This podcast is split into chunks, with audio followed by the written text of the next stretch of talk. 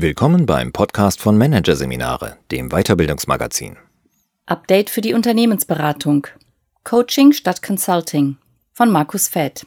Problemlösungen und zwar sofort. Das erhoffen sich viele Unternehmen von Consultants. Und die Beratungsunternehmen liefern, fahren die geballte Macht ihrer Fachexpertise auf, warten mit Best Practices auf, versprechen maßgeschneiderte Wege zum Erfolg. Nur bleibt der dann eben oft aus. Besser als die klassische Beratung funktioniert dagegen Selbstheilung durch Empowerment, ist Markus Fäth überzeugt. Seine Lösung? Organisationales Coaching statt Consulting. Die Unternehmensberatung hat in den vergangenen 100 Jahren eine beeindruckende Erfolgsgeschichte hinter sich gebracht. Der globale jährliche Umsatz der Branche liegt mittlerweile im dreistelligen Milliardenbereich. In vielen Werkshallen und Bürotürmen gehen die Berater kleiner und großer Consultingfirmen ein und aus.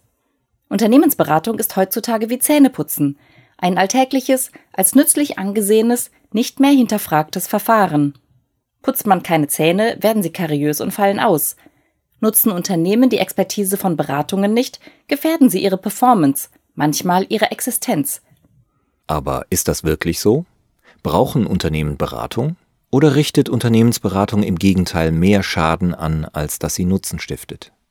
Aufgrund vieler Gespräche mit Kunden und Beratern und nicht zuletzt meiner eigenen Erfahrung als Berater stelle ich die Behauptung auf, Beratung, wie wir sie bisher betreiben, rationale Analyse, Entwurf von Lösungsszenarien, Hilfe bei der Implementierung, funktioniert nicht. Sie ist, wie die Engländer sagen würden, fundamentally broken. Und zwar aus mehreren Gründen, von denen ich vier beschreiben will. Erstens. Die Benchmarking-Ideologie.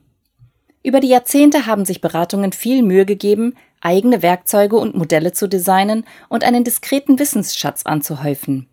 All das verkaufen sie ihren Kunden in Form von Analysemethoden und Benchmarks. Besonders für Benchmarks sind Unternehmen und Führungskräfte aller Orten höchst anfällig, bedienen diese doch das Urbedürfnis des Menschen, sich mit anderen zu vergleichen. Wie schon der Psychologe Leon Festinger 1954 feststellte, tun Menschen dies besonders gerne, wenn es a. keinen objektiven Bewertungsmaßstab gibt, wenn man sich b. mit ähnlichen Menschen oder Unternehmen vergleichen will und wenn man c. vor wichtigen Entscheidungen steht. All diese Bedingungen gelten für viele Situationen, in denen Führungskräfte agieren. Genau in diese Drucksituationen hinein bieten Beratungen ihre Benchmarks und Blaupausen an. Nur sind diese für viele Unternehmen ungeeignet. Warum? Erstens sind Benchmarks oder vorgefertigte Blaupausen rückwärtsgewandt. Sie erzählen etwas über die Vergangenheit, nicht die Zukunft. Zweitens fördern Benchmarks den organisatorischen Tunnelblick. Man konzentriert sich auf das Erreichen der Benchmark und übersieht mögliche Learnings am Wegesrand.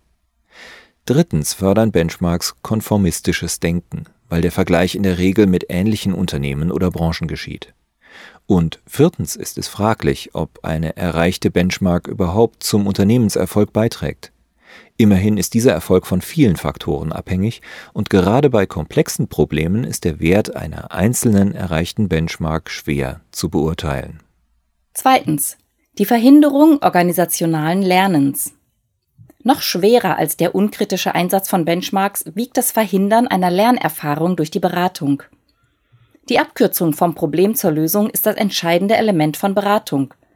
Man heuert Berater ja gerade an, um Wissenslücken zu schließen und Lösungsvorschläge von außen zu konstruieren. Dieser Weg mag für ein Unternehmen kurzfristig eine Möglichkeit sein, aber langfristig gewinnt es wenig bis nichts durch eine unreflektierte Übernahme dieser Lösungs-Blackbox.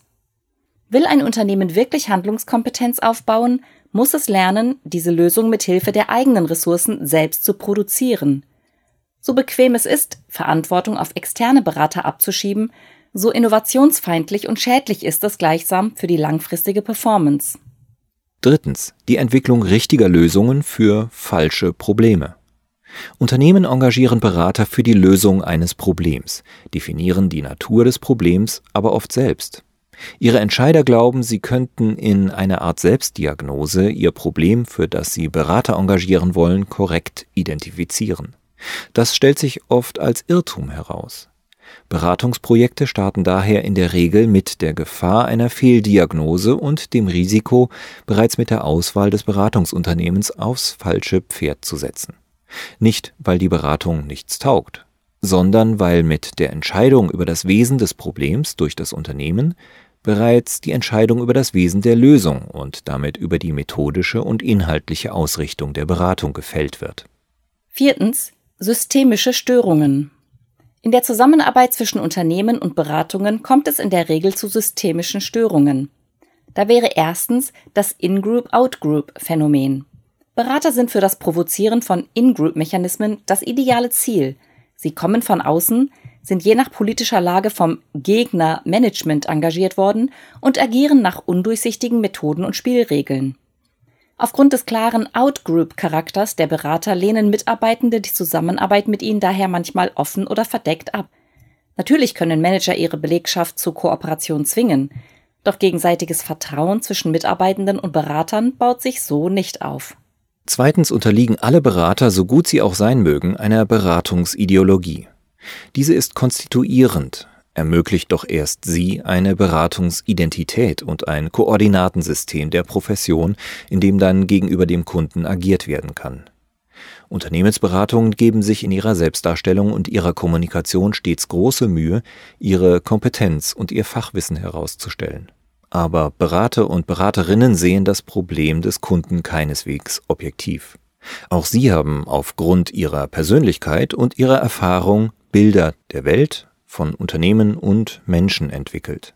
Diese Weltbilder äußern sich im Beratungsalltag durch Handlungen und Vorschläge, die der eigenen Beratungsideologie entsprechen. Die Liste der Probleme herkömmlicher Beratung ist nicht vollständig, verdeutlicht jedoch den Kern der Problematik. Entscheidend ist, dass die genannten Probleme in nahezu allen Beratungsprojekten auftauchen, unabhängig von der Qualität der Beraterinnen und Berater. Sie sind sozusagen in das Wesen der Beratung eingewoben und erhöhen das Risiko für ihr Scheitern erheblich. Was also tun? Sollen wir Unternehmensberatung 100 Jahre nach ihrer Erfindung zu den Akten legen? In ihrer jetzigen Form ja. Zu offensichtlich sind die systemischen Defizite und handwerklichen Fehler, die die Unternehmensberatung auszeichnen. In Summe dürfte sie mehr Schaden angerichtet als Nutzen gestiftet haben. Wir müssen Beratung neu denken um der Beraterszene und auch um der Unternehmen willen. Wie aber könnte eine solche Zukunft der Beratung aussehen? Im Lauf der vergangenen Jahre eroberte eine neue Form der Beratung die Szene. Facilitation. Die Entwicklung des Facilitatormodells war die logische Antwort auf das bisherige Expertenmodell der Beratung. Im Englischen bedeutet to facilitate so viel wie ermöglichen, fördern. Ein Facilitator betont den Prozessaspekt der Beratung und konzentriert sich darauf, die menschliche Zusammenarbeit im Projekt voranzubringen, durch Workshops, Moderationen oder auch Coachings.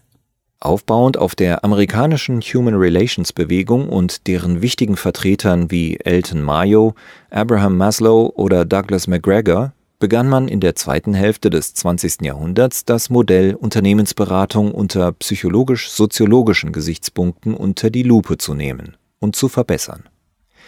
Wissen in Form von Theorien, Modellen oder Datenanalysen war nun nicht länger ein kontextloses, allgemeingültiges Etwas, das wie eine Seilbahn von A nach B bzw. vom Berater zum Kunden fährt. Wissen wurde nun von Menschen konstruiert. Was Entwicklungspsychologen wie Jean Piaget bereits für die kognitive Entwicklung von Kindern erforscht hatten, wurde nun auf die Erzeugung und die Veränderung von Wissen in Unternehmen angewandt. Dieser neue Ansatz erforderte ein Umdenken im Selbstverständnis der Berater. Das Prinzip Augenhöhe und die Subjektivität der eigenen Meinung waren nun nicht mehr nur bei Therapie oder Supervision relevant, sondern galten auch für das Setting der Beratung. In dieser Hinsicht schwächt das Facilitatormodell das bisherige Expertenmodell von Beratung und umgekehrt. Entweder ein Berater steht zu dem, was er für richtig hält, oder er lässt zu, dass im Zuge der Lösungskonstruktion der ideale Weg verwässert und abgeschwächt wird. Aufgrund dieses Rollendilemmas ist es für viele Berater und Beraterinnen unbefriedigend, zwischen der Experten- und der Facilitator-Rolle zu springen. Es schwächt ihre Rollenklarheit, die Kommunikation zum Unternehmen und schließlich auch die Performance-Tiefe ihres Spezialgebietes. Dennoch war die Entwicklung des Facilitator-Modells ein notwendiger Schritt, um sich den komplexen Problemen von Unternehmen und ihrer Forderung nach Lösungsbeteiligung anzunähern Der Endpunkt in der dynamischen Zusammenarbeit zwischen Beratung und Unternehmen kann das Facilitator-Modell allerdings nicht sein. Vielmehr braucht es einen neuen, radikalen Ansatz, der Unternehmen dazu einlädt, ihre Probleme selbstverantwortlich durch eigenes Lernen und nicht zuletzt mit Freude und Energie anzugehen. Diesen radikalen Ansatz liefert eine neue Disziplin, das Organisationscoaching. Kern des Organisationscoachings ist folgende Annahme. Der maximale Nutzen, den ein Berater stiften kann, besteht darin, dem Unternehmen die Gelegenheit zur strukturierten Selbstreflexion zu geben. Der Organisationscoach schafft, wie ein Einzelcoach, Räume zur Selbsterkenntnis, zur Einordnung von Problemen, Ideen und Lösungen. Anders als ein klassischer Berater präsentiert er keine fachliche Lösung und anders als ein klassischer Facilitator beeinflusst er das Wesen der Zusammenarbeit nicht nur über einzelne Settings wie Workshops oder Meetings. Er prägt den Gesamtprozess. Und zwar dadurch, dass er ihn an mehreren Leitprinzipien ausrichtet. Dazu gehört das Prinzip, die Selbstheilungskräfte des Unternehmens zu nutzen und das Unternehmen als einzigartig anzuerkennen, es also nicht anhand von Best Practices oder Benchmarks entwickeln zu wollen. Dazu gehört die Bereitschaft, eigene Überzeugungen und Theorien jederzeit aufzugeben und aus einer Haltung des Nichtwissens heraus zu agieren. Und dazu gehört auch der Wille, die Projektbeteiligten zu aktiv Verantwortlichen zu machen. Ein Unternehmen, das sich durch ein Organisationscoaching begleiten lässt, kann sein Kraftwerk aus Management, Führung, Teamwork und Kultur durch eigenes Lernen und Wachsen mit der Zeit voll ausfahren. Es wird zur Empowered Organization, zur ermächtigten Organisation. Handlungsfähig, selbstbewusst und energiegeladen. Doch wie funktioniert das in der Praxis? Genau wie beim Einzelcoaching hat man es zunächst mit einem Bewusstseinsdilemma zu tun.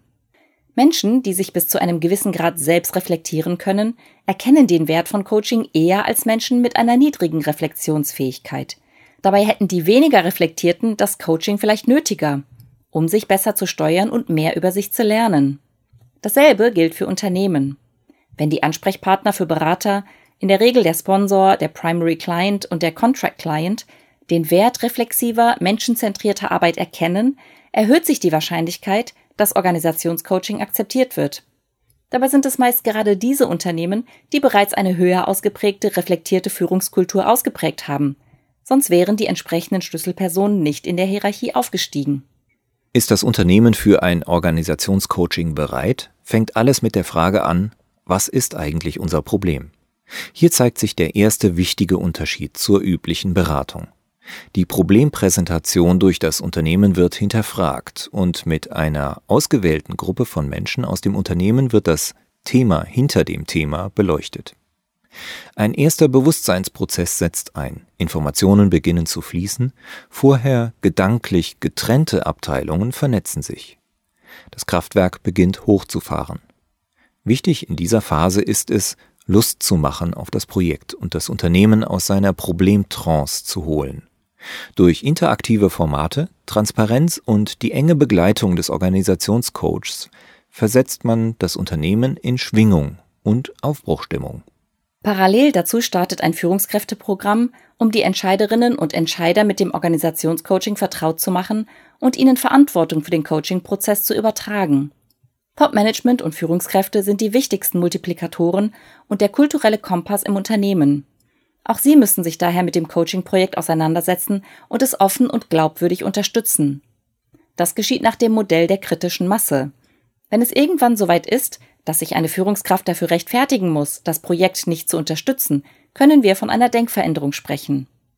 Hat sich das Unternehmen Gestalt der Führungskräfte und Mitarbeitenden entschieden, was eigentlich das Problem ist, ist bereits damit ein gewaltiger Entwicklungsschritt getan. Der Organisationscoach hilft dann dabei, Ressourcen zu aktivieren, das Projekt zu strukturieren und den Lernprozess zur Lösung des Problems anzuleiten. Tut es das, zeigt sich auch, wie wichtig ihm die Lösung des Problems ist. Keine internen Ressourcen heißt kein Leidensdruck. In diesem Fall könnte der Organisationscoach auch gleich gehen. Denn genau hier muss das Spiel aus Verantwortungsabgabe an externe Berater und eine gewisse Konsumentenmentalität des Unternehmens aufgebrochen werden. Sind die Ressourcen gesetzt, die Verantwortungen verteilt, bleibt dem Organisationscoach nur der Platz am Spielfeldrand. Und das ist gut so. Das interne Projektmanagement und die HR-Abteilung des Unternehmens übernehmen die Hauptrolle und sorgen für einen stetigen Lern- und Lösungsprozess. Natürlich gibt es, wie bei jedem Coaching, Überraschungen, Varianten und unvorhergesehene Störungen. Diese darzustellen würde allerdings den Rahmen dieses Artikels sprengen.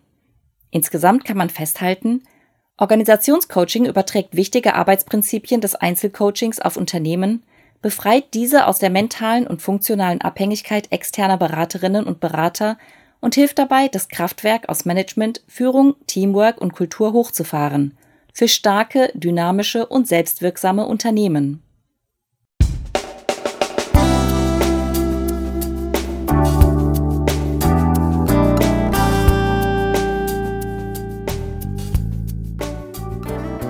Sie hörten den Artikel Update für die Unternehmensberatung Coaching statt Consulting von Markus Fäth aus der Ausgabe Juni 2019 von Managerseminare, produziert von Voiceletter. Weitere Podcasts aus der aktuellen Ausgabe behandeln die Themen Führungskompetenz Nahbarkeit. Kannst du Beziehung? Und Unsicherheit als Führungskompetenz. Die Kraft des Zweifelns. Weitere interessante Inhalte finden Sie auf der Homepage unter managerseminare.de und im Newsblog unter managerseminare.de/blog.